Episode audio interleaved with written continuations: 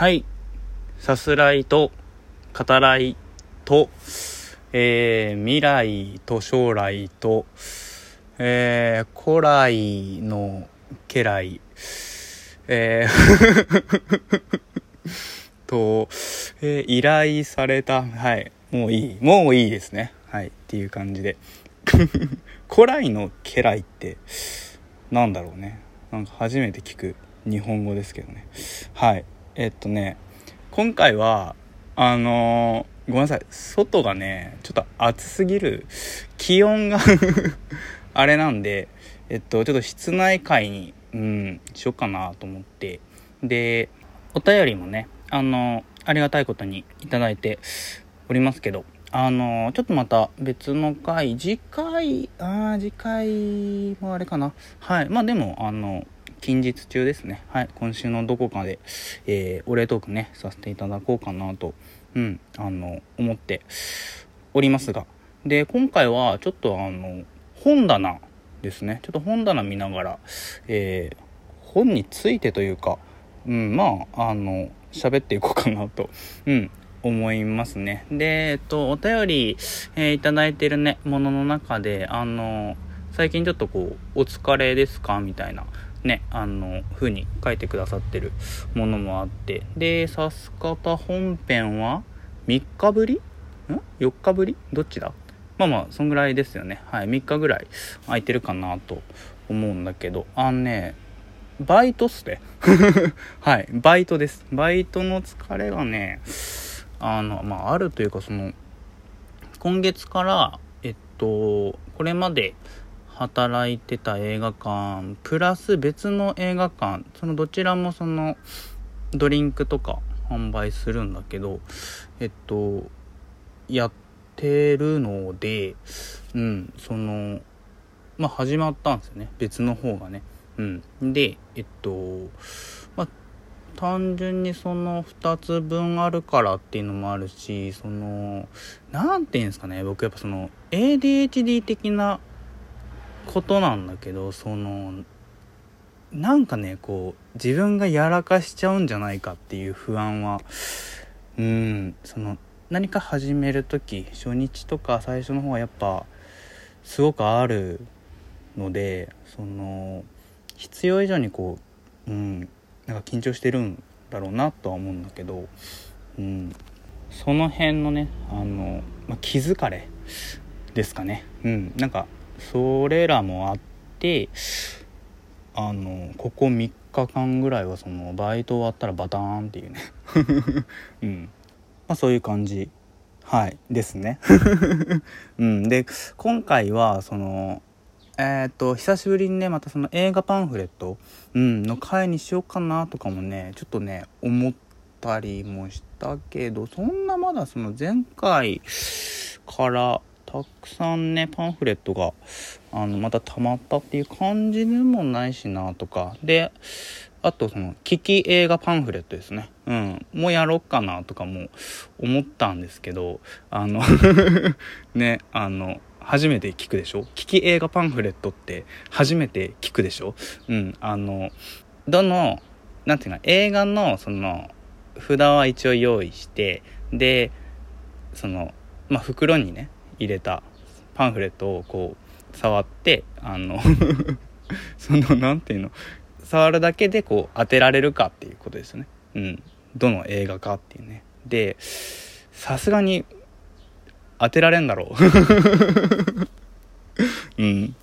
あとその、これまでの聞き〇〇と比べても、その、当てたからなんなの度合いがあまりにもね。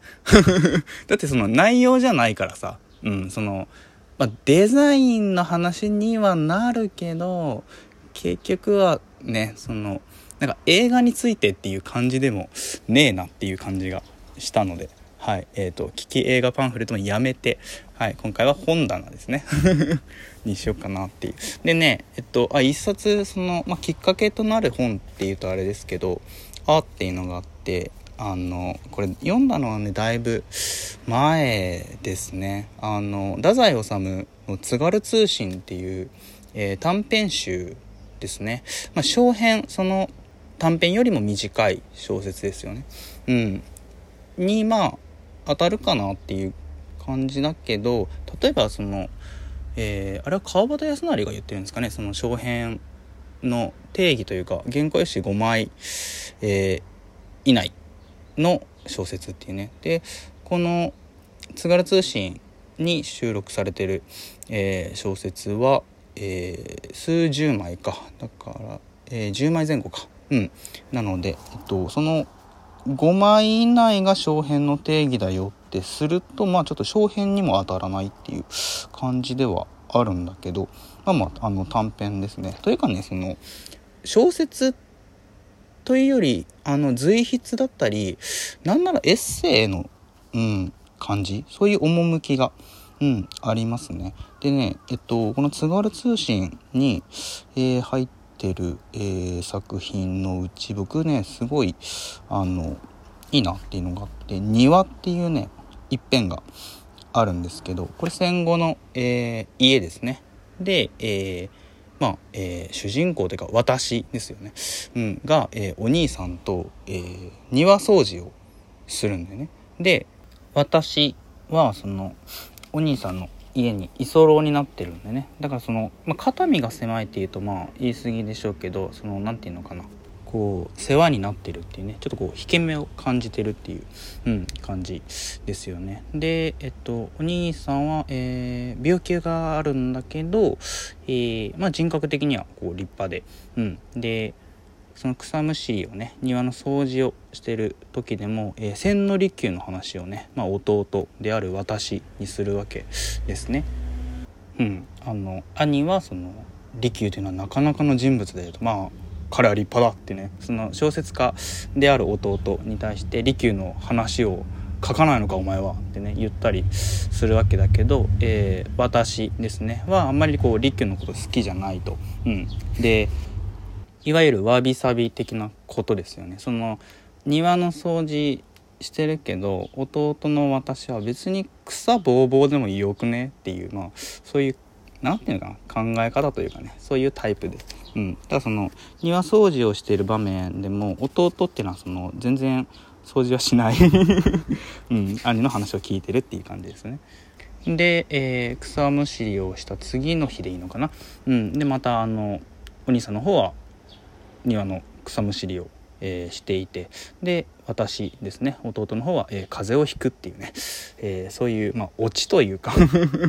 うん、そういう、えー、短編ですけど単純にこう可愛らしい話だなっていう、うん、そういうところもあるしあの例えば、えー、男というものはそんなに何もかも勝ち尽くさなければ気が済まぬものかしらっていうね、えー、一文があったりとかそういうところも何て言うんですかねこう僕自身のこう金銭に、えー、引っかかるっていうところがあるんだろうなという気がしますねはい。